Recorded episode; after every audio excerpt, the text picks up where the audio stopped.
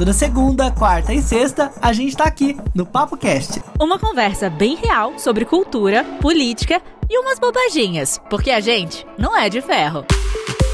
Ah, siga a gente no Instagram, o meu é arroba o Felipe Reis. E eu, arroba Carolina Serra B.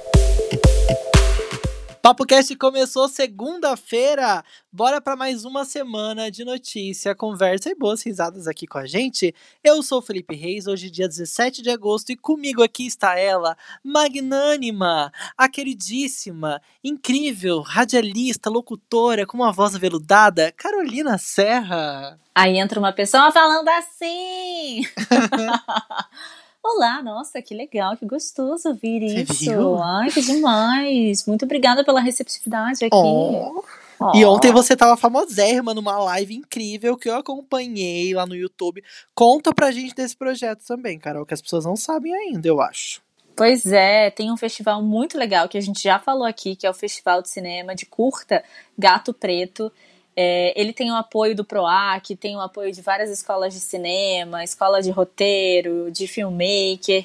E aí, eles todo ano tem uma edição, essa edição de 2020 ela teve uma curadoria em que eu fiz parte, então foi muito legal participar lá, falar quais foram os desafios, porque imagina, foram quase 300 filmes para a gente colocar o nosso ponto de vista, o que a gente achava, então é, é, um, é um assistir trabalho. tudo isso. Assistir tudo isso, exatamente. É um trabalho que é muito de muita responsabilidade, né? E de muito amor, porque em meio a um, uma pandemia, você ainda conseguir se distanciar e ter um olhar crítico, né, perante tudo isso, todo o trabalho de outras pessoas, de outros realizadores, é, é, é, uma coisa bem intensa. Então a gente trocou uma ideia, eu e a Poliana Zappa, que é a diretora desse festival. Então, se você quiser conferir, entra lá, arroba Gato Preto, ou entra no meu Instagram, arroba Carolina Serra B, que eu coloquei algumas coisas lá também. É, cortei as partes em que eu gaguejei. Mas tá lá. Ah, eu também tenho agora um canal no YouTube em que eu tô colocando todas as minhas coisas lá. Olha, desde, youtuber. Né, youtuber. Desde de locuções, trabalhos antigos, trabalhos novos, prospectando novos trabalhos. Então dá uma entrada lá, é Carolina Serra e joga lá que vai aparecer um monte de coisa. Isso aí. E se quiser seguir nosso podcast também no Instagram, é arroba opapocast, facinho de seguir, corre lá. Hoje a gente vai falar sobre uma menina que engravidou depois de ser estuprada e tá tentando interromper essa gravidez, mas não está conseguindo. A gente vai contar para você essa saga aqui. E a gente vai te contar que a Madonna completou 62 anos na semana passada, mas que ela foi vítima de vários comentários muito péssimos falando sobre a idade dela. Não dá, né? E o Paulo Guedes, o ministro né, do Brasil, ele tá decidindo fazer uma tributação para livros. Olha, o assunto é polêmico, a gente sabe que dinheiro é uma coisa complicada, e ainda mais quando se mete com cultura, né? Então daqui a pouquinho a gente vai entender melhor essa história. E no papo do dia a gente vai conversar com a Samantha Canovas. Ela é artista têxtil, ela trabalha com arte e decidiu que durante 366 dias ela vai usar uma única peça de roupa. Meu Sim. Deus! Tô louco para saber um pouco mais sobre essa história, fiquei super curioso uma menina lá no Espírito Santo de 10 anos foi estuprada pelo tio.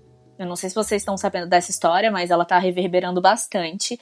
E aí levantou a discussão de essa menina vai poder, poder abortar? Não vai? E ficou nessa coisa, né? O, o, o, o, juiz ali de, do estado em que, ela, em que ela mora, que é Espírito Santo, falou que ela podia, ela foi levada até o hospital, a equipe médica disse que não podia abortar, que ela não podia fazer esse aborto. E aí parece que agora, Felipe, enfim, ela foi encaminhada para um outro estado para realizar esse aborto. Na verdade, as pessoas, eu acho que elas entenderam essa questão de forma muito superficial, né? Porque a gente tá falando de uma menina de 10 anos uhum. e foi estuprada, sabe? Tipo, como assim? E a gente ainda tem essa, essa discussão, né? sobre o que pode o que não pode ser feito no corpo de outra pessoa, né? E eu tava até conversando um tempo atrás, Carol, não fugindo do assunto, mas fugindo um pouco dessa notícia, com um médico sobre esse assunto. É um amigo meu que se formou recentemente. E eu tava perguntando como que funciona quando alguém chega para você. Ele trabalha num hospital de atenção básica, então ele recebe muitas mulheres grávidas. Ele atende a muitas dessas mulheres ali no dia a dia. E eu perguntei como funciona quando uma mulher chega até você e fala que quer tirar o bebê, né? Ou que precisa fazer algo, te conta uma história. Como que funciona? Qual é o procedimento?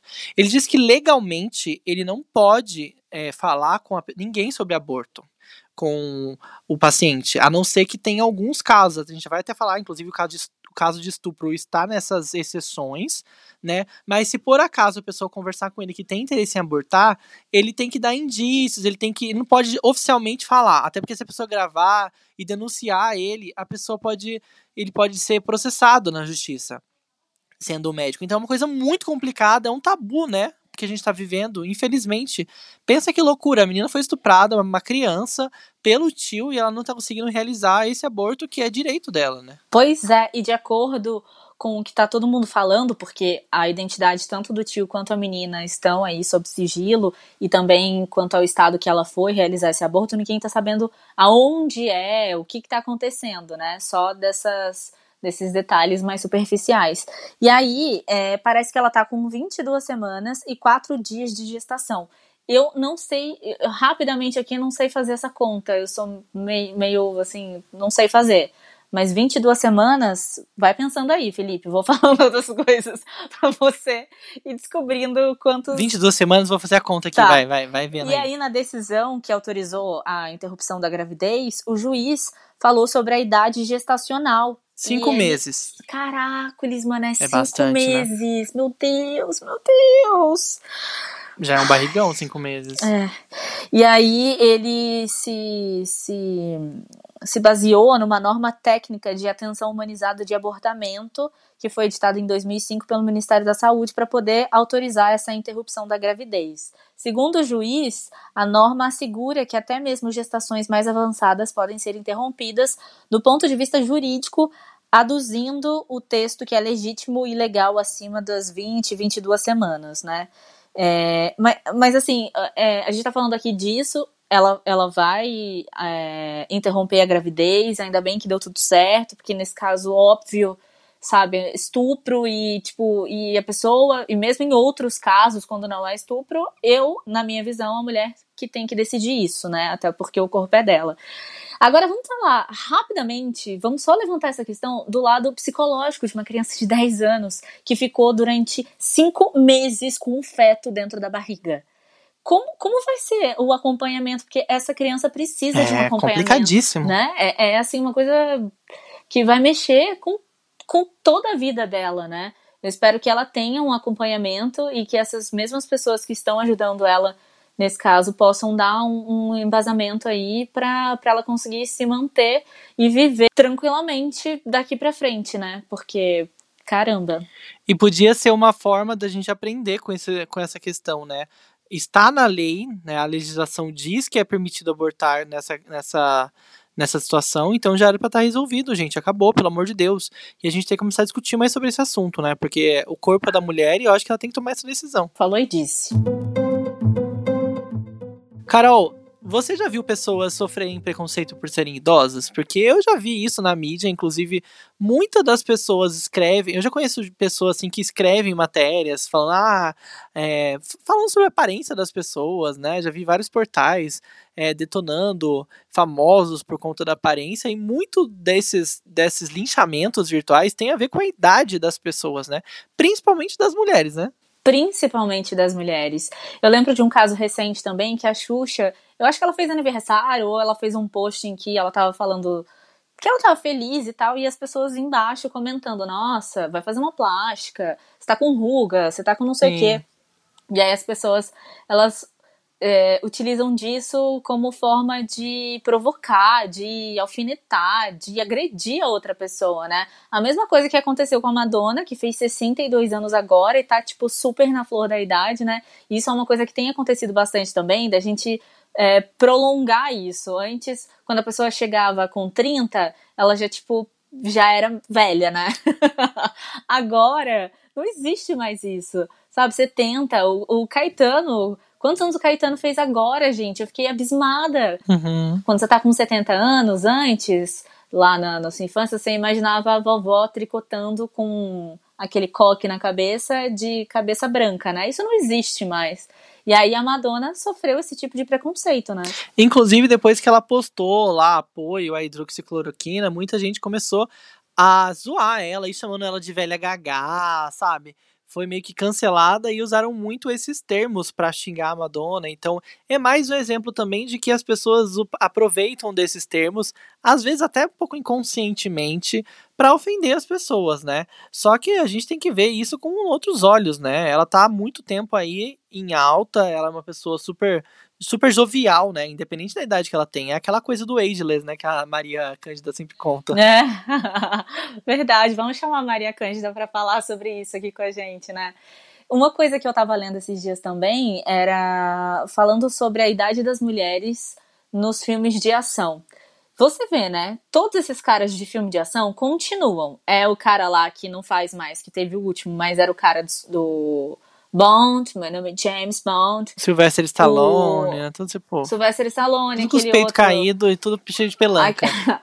Aquele outro do narigão, gente, da cientologia, esqueci o nome dele, o Tom Cruise. Uhum. Eles estão há muito tempo fazendo as mesmas coisas e todo mundo, tipo, é um vô fazendo, entendeu? E ninguém fala que é um vô fazendo. E as mulheres que fazem parte, né, que cada ano é um não, não tem uma repercussão da mesma mulher, ela não, ela não, não segue ganha um protagonismo, a trilogia né? ou Exatamente. Sempre ela é trocada por uma mulher mais e mais e mais jovem. E aí tava comentando nesse, nessa matéria sobre a diferença, o gap enorme da, de idade de uma mulher protagonista junto ali com o cara, né? E ele, que na verdade ela não é protagonista, né? A coadjuvante ali, o par do cara e ele, que a diferença chegava a 30 anos, né? E a gente trata isso como tipo, ah, não, o cara tá inteiraço. Mas e se fosse o contrário? Será que a gente ia também achar isso?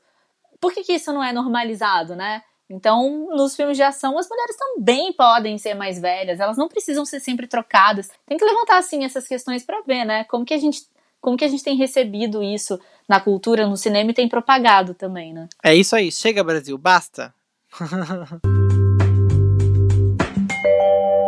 Carol, o Paulo Guedes está dizendo aí sobre taxação de livros. É um ministro que a gente já sabe desde o começo, desde que ele foi é, decretado um parceiro do Bolsonaro, que é um ministro conservador, se diz liberal né, na economia, mas tem muitos liberais falando que o Paulo Guedes, inclusive, é um liberal meio que antigo, aos moldes antigos, que ele está muito desatualizado com relação à economia. Já vi alguns economistas criticando bastante as posturas dele, e parece que dessa vez a intenção do Paulo Guedes é a taxação com relação aos livros, tem a ver com a taxação editorial, né, que tem uma, uma regra específica né, de, de impostos para cada coisa. Isso, inclusive, é uma coisa muito criticada no Brasil, né? Que tem imposto para cada coisa. Eu vi uma pessoa dando exemplo de que se você fizer um chocolate, você paga, sei lá, 15% de imposto. Mas se for uma barra de cereal que tem chocolate, você paga 8%. Então, assim, é muito variado. As coisas no Brasil são meio perdidas, né? E o argumento do Paulo Guedes é o seguinte: o livro é um produto de elite, logo, quem compra o livro pode pagar um preço maior. Mas assim, cara, você tá indo. Não, não é assim que funciona, pelo amor de Deus, não é assim. E aí o que, que acontece? Ele foi indagado, né? Não, beleza, vamos supor que isso aconteça. O que, que é, E aí? O, o, o pobre quer comprar livro. Ele vai comprar como? Aí a resposta dele foi a seguinte: não, relaxa, o governo vai dar. O governo vai dar livro para esse pobre. Ai, que Gente, nível, né? Que, que tipo de livro? Ele vai, quem vai fazer essa curadoria é o governo? Então quer dizer que a gente não tem mais direito a comprar livro, que já é muito caro, aliás, não é uma coisa barata, nunca foi. Gente, eu fiquei assim, estarrecida é taxação com isso. da cultura, né? É uma coisa absurda, porque é. a gente já tem pouco acesso. E aí agora a gente vai pagar mais caro para ter acesso a uma coisa que é básica, né, de informação, de cultura. E outra coisa, a gente sabe que o número de pessoas que leem é muito pequeno, né? E ainda assim há toda uma movimentação para que os livros possam chegar, para que a gente consuma, sabe? E agora isso, nossa, isso é inadmissível, gente. Parece que o tempo todo existe um grande complô, né? Existe um grande plano para que as pessoas fiquem mais burras, tenham menos acesso à informação, tenham menos acesso a coisas que tornem elas decisores melhores, né? Até porque nossos problemas políticos estão é, relacionados diretamente ao nosso problema de educação. E aí é no livro, na educação, que a gente se fundamenta. Então, se a gente não tem livros, a gente tem que pagar caro para livros, então é assim, só tá mostrando que o interesse dessas pessoas é que realmente a informação e a cultura fique longe dos mais pobres. Não tem outra explicação, não é verdade? Pelo amor de é. Deus. Não, e assim, e foi levantado um estudo é, da FLUP, que é a Festa Literária das Periferias. E, e aí diz o seguinte, que o público total do evento foi de 97%, que se declararam leitores frequentes de livros. 51 têm entre 10 e 29 anos, 72 é, são de brancos e 68% pertencem às classes C, D e E. Então isso vem, sabe? Como assim? Que é uma é uma festa literária que também faz parte do calendário aí da, da, das festas literárias que tem, que são super importantes. Isso vem totalmente contrário ao que o cara tá falando, né? E surgiu um meme, eu não sei se você viu, Felipe, no domingo, em que o Paulo Guedes está atrás de uma. tá na frente de uma estante sem nenhum livro.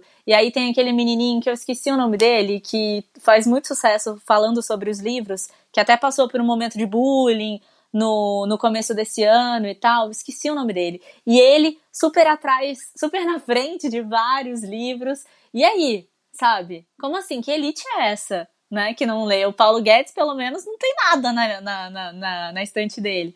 Então, cara, é, não sei como é que isso vai acontecer mais pra frente, mas que isso é bizarro, é, né? Cai mais uma daquelas coisas bizarras que esse governo faz.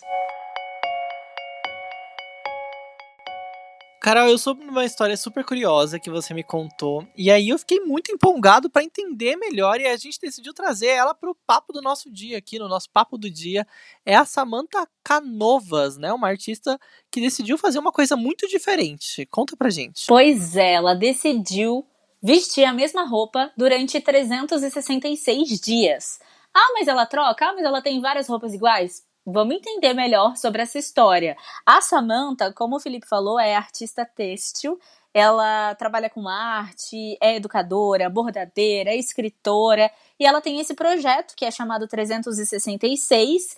E tem um Instagram muito legal. Eu achei ela através desse Instagram e falei assim: gente, que legal! Ela posta foto com o look, né? Que é o único look que ela tem, comenta, fala dos perrengues. Eu falei, vamos chamar ela então para bater um papo com a gente lá no PapoCast. Bem-vinda então ao PapoCast, Samantha. Prazerzão ter você aqui. Oi, Carol. Oi, Felipe. Muito obrigada pelo convite. Muito legal estar aqui com vocês no PapoCast hoje. Samantha, como é que surgiu o projeto 366? O projeto 366 ele surgiu de várias vontades, na verdade.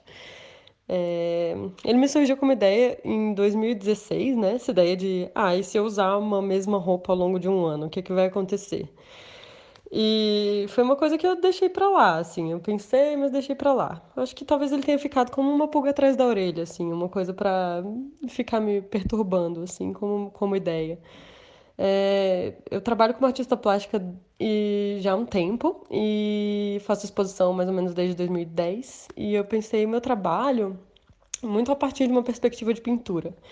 Eu comecei pintando, mas aí eu fui para uma coisa de tentar entender a materialidade da pintura, o, o como como isso funciona enquanto objeto e o meu trabalho sempre foi um tanto obsessivo assim. Então da pintura eu parti para o tecido assim.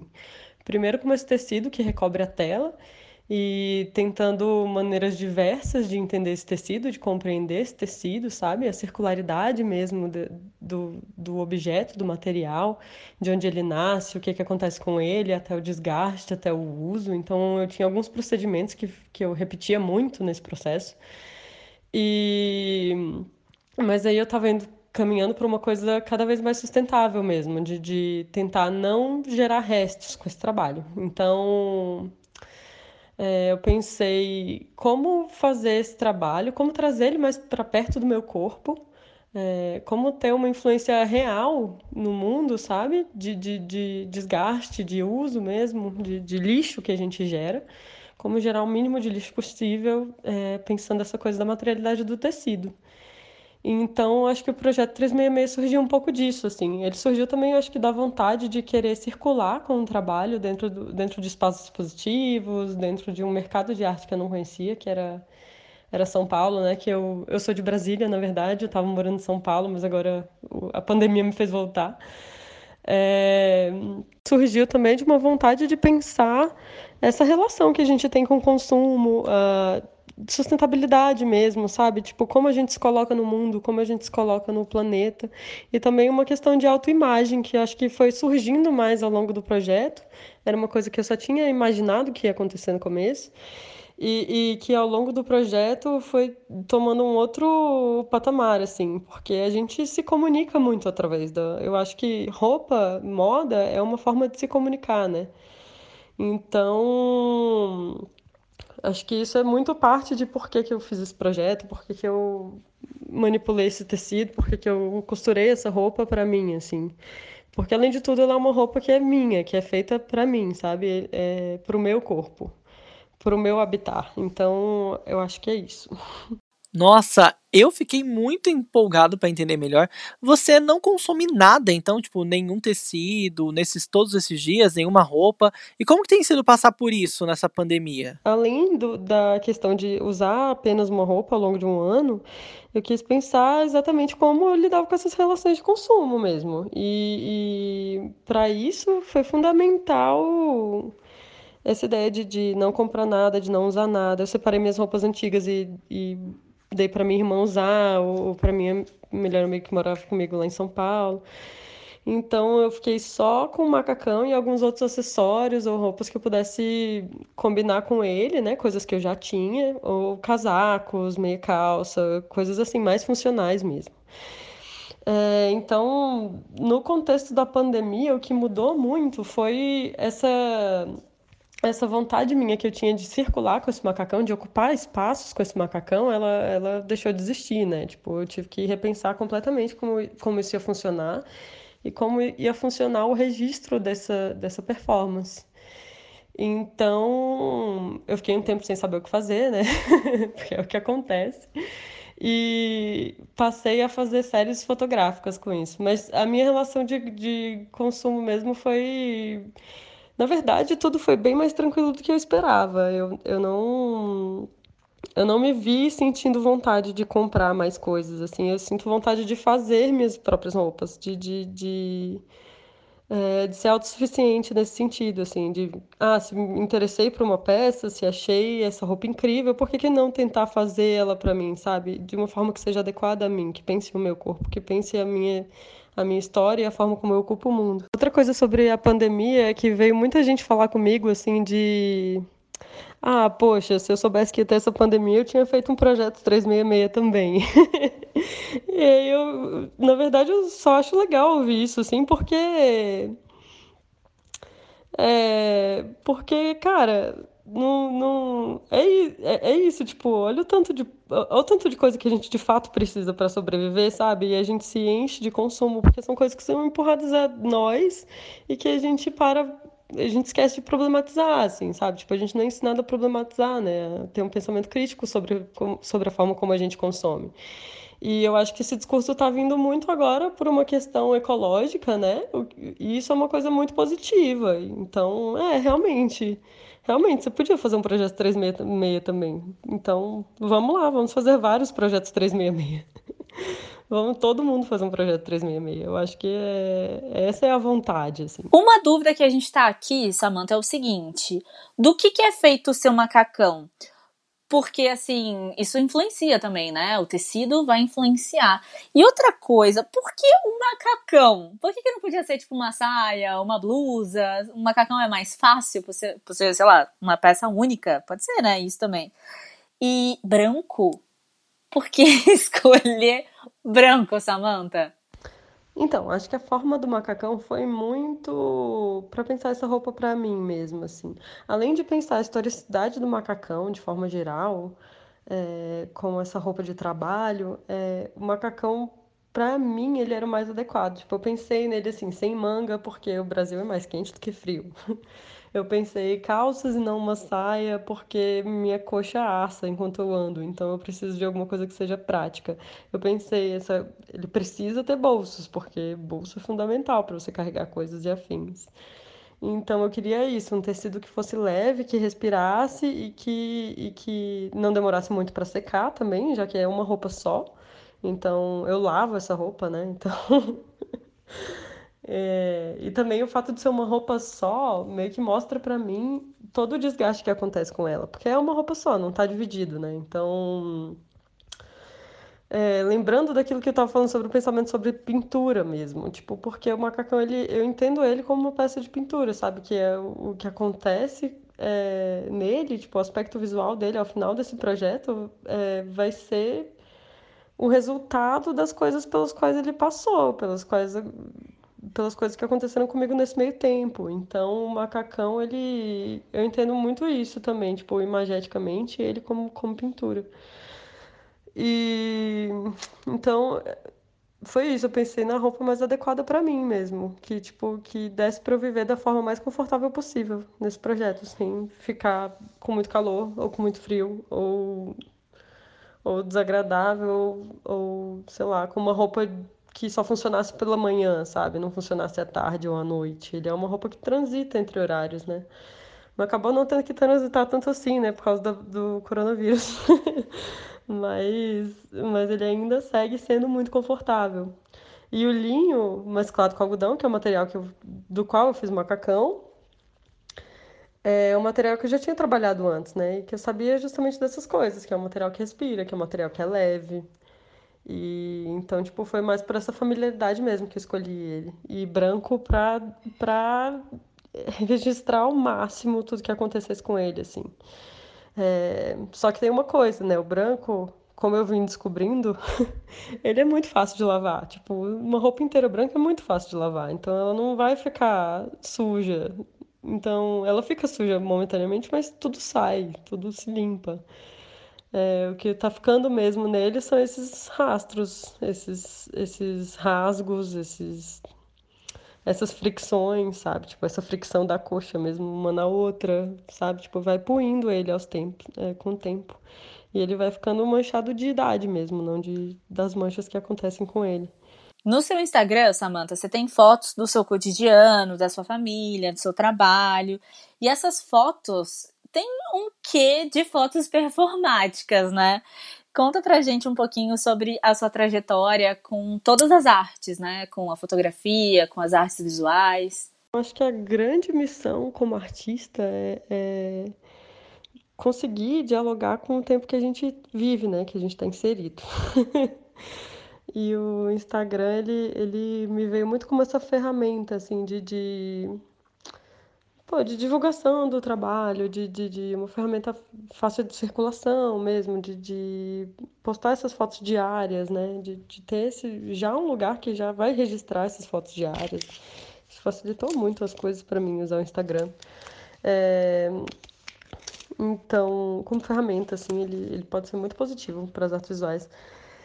Mas, então, tem muitas fotos, tem muitas fotos familiares, muitas fotos do íntimo mesmo, do cotidiano, porque eu acho que essa performance ela é muito indissociável do que eu estiver vivendo, assim, sabe? Tipo, ela é um diário, né?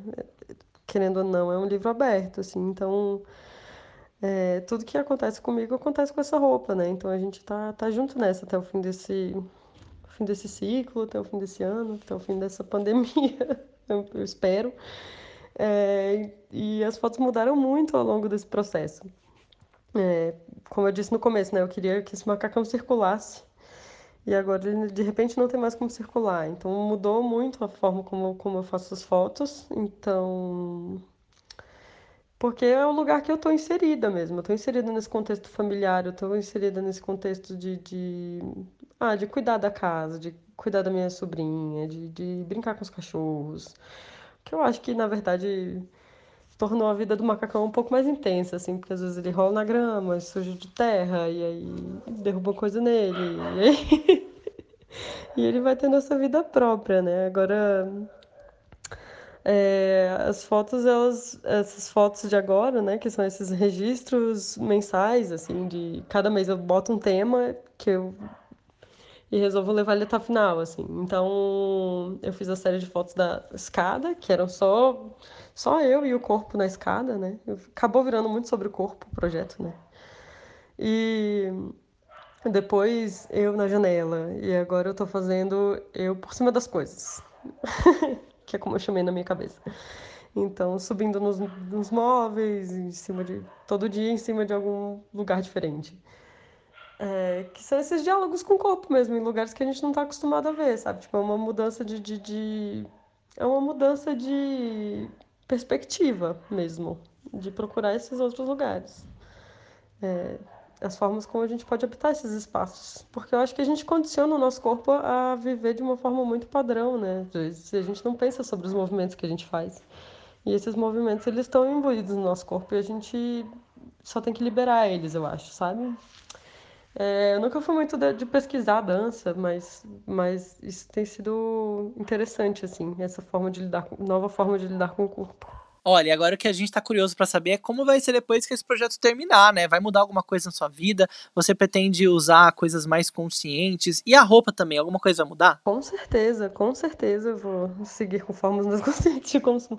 Eu acho que, tipo, é uma, é uma forma política de habitar o mundo, sabe? Tipo, isso é política, isso é real política.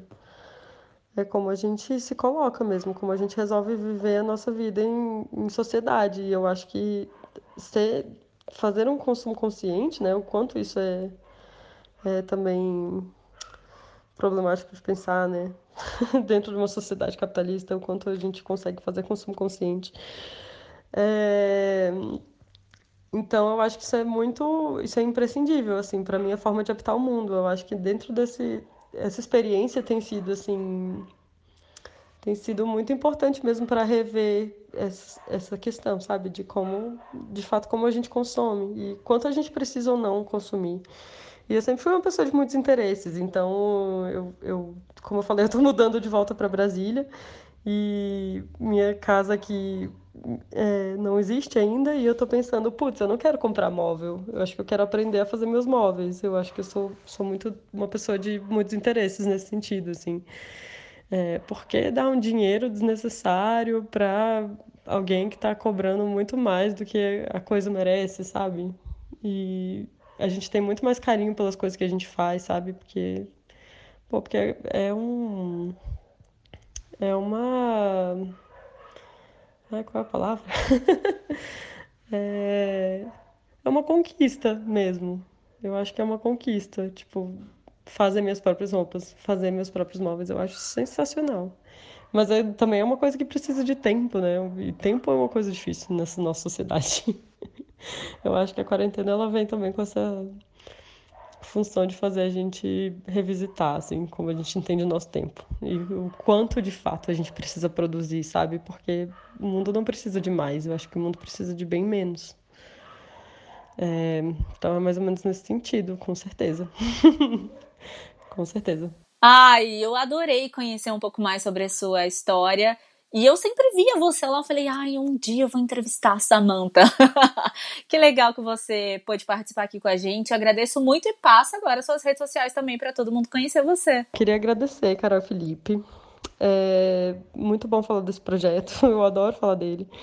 Então, queria mesmo, assim, que muita gente ouvisse, que muita gente pirasse, que muita gente falasse, é, vou usar uma roupa só, realmente, não preciso de nada, que não falei também.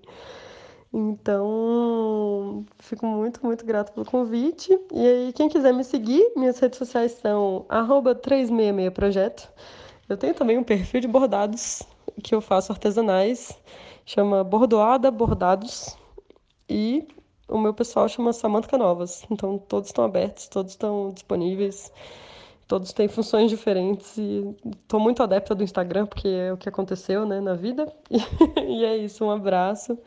Um beijo, falou, obrigada. Adorei, já tô seguindo. Muito obrigado pela participação. Samantha Canovas. Olha, que projeto diferente, né, Carol? É bom que é, suscita, né? É quase que uma intervenção mesmo para as pessoas pensarem mais sobre o assunto, né? Pois é, adorei, adorei. E aí, você vai vestir sua roupa agora, só vai tirar daqui a 366 dias? Olha, às vezes tem pessoas que falam que, nossa, toda vez que eu te vejo, tá com a mesma roupa. Não é muito diferente. Mas não chega a esse ponto. Tem umas 10 combinações, vai, não vou mentir. Mais do que isso também não passa, mas menos também não vai dar. Eu acho que complica. Complica, né? Bom, mas ficou aqui a sementinha plantada pra gente consumir de forma mais consciente, né? Exatamente, é. Eu, por exemplo, eu não compro roupas em lojas há bastante tempo, assim. Algumas roupas Nossa, eu, eu compro, também. mas é muito raro. Eu tô muito do brechó, tem brechós incríveis que eu tô seguindo, então assim, já é uma forma mais consciente. E também eu ando doando muita coisa, assim, quando eu vejo que tem coisas paradas no meu guarda-roupa, eu vou doar. Uhum. Porque se tem coisas que eu não uso nos últimos seis meses ou três meses, então quer dizer que eu não tô usando. Exatamente. uhum. Entendeu? Então eu vou passar pra frente. Eu já reduzi muito, assim, eu acho que já tá melhorando bastante com relação a isso. Eu também, eu tenho essa consciência já tem um tempinho. Faz muito tempo que eu também controlo, assim, a qualidade também, sabe? Se, se você for investir numa coisa, que ela seja boa, que ela tenha durabilidade, que não seja uma coisa só por modinha. Eu não sigo moda já tenho uns 32 anos, né? Mas fica aqui pra você que tá ouvindo, quem sabe, né? Procure investir numa coisa que você sabe que você vai usar e que, sei lá, vai fazer a diferença no seu armário, né? É isso aí. E eu agradeço a sua participação, de você que esteve com a gente até agora, nesse PapoCast de segunda-feira. Um beijo pra você. Se quiser continuar acompanhando nossa, nossa vida, nosso cotidiano, nosso, nossos bastidores aí, corre no nosso Instagram. O meu é arroba o Felipe Reis e o da Carol é Carolina Serra B. Lá você encontra um pouquinho mais do nosso trabalho. Eu tô ao vivo no YouTube todos os dias às 18 horas, falando de fofoca, de celebridade. Então corre lá pra me assistir também. Carol, eu vi que um vídeo meu essa semana bateu quase 20 mil visualizações. Eu tô Nossa, chocado. Arrasou! Tô muito famosa, meu Deus do Ai, céu. que linda! Dá um autógrafo. Nossa, eu tô chocado. Que orgulho, né? Espero Sim, também que você que muito. esteja chegando por aí, porque me viu pelo YouTube, continue seguindo a gente aqui no, no, no podcast. Orgulho ter você por aqui. Ai, orgulho, gente. Tem um amigo famoso que usa Aham. microfone da Ana Maria Braga. Ninguém sabe meu nome, mas todo mundo vê meu vídeo. Beijo, gente. Tchau. Até quarta. Beijo.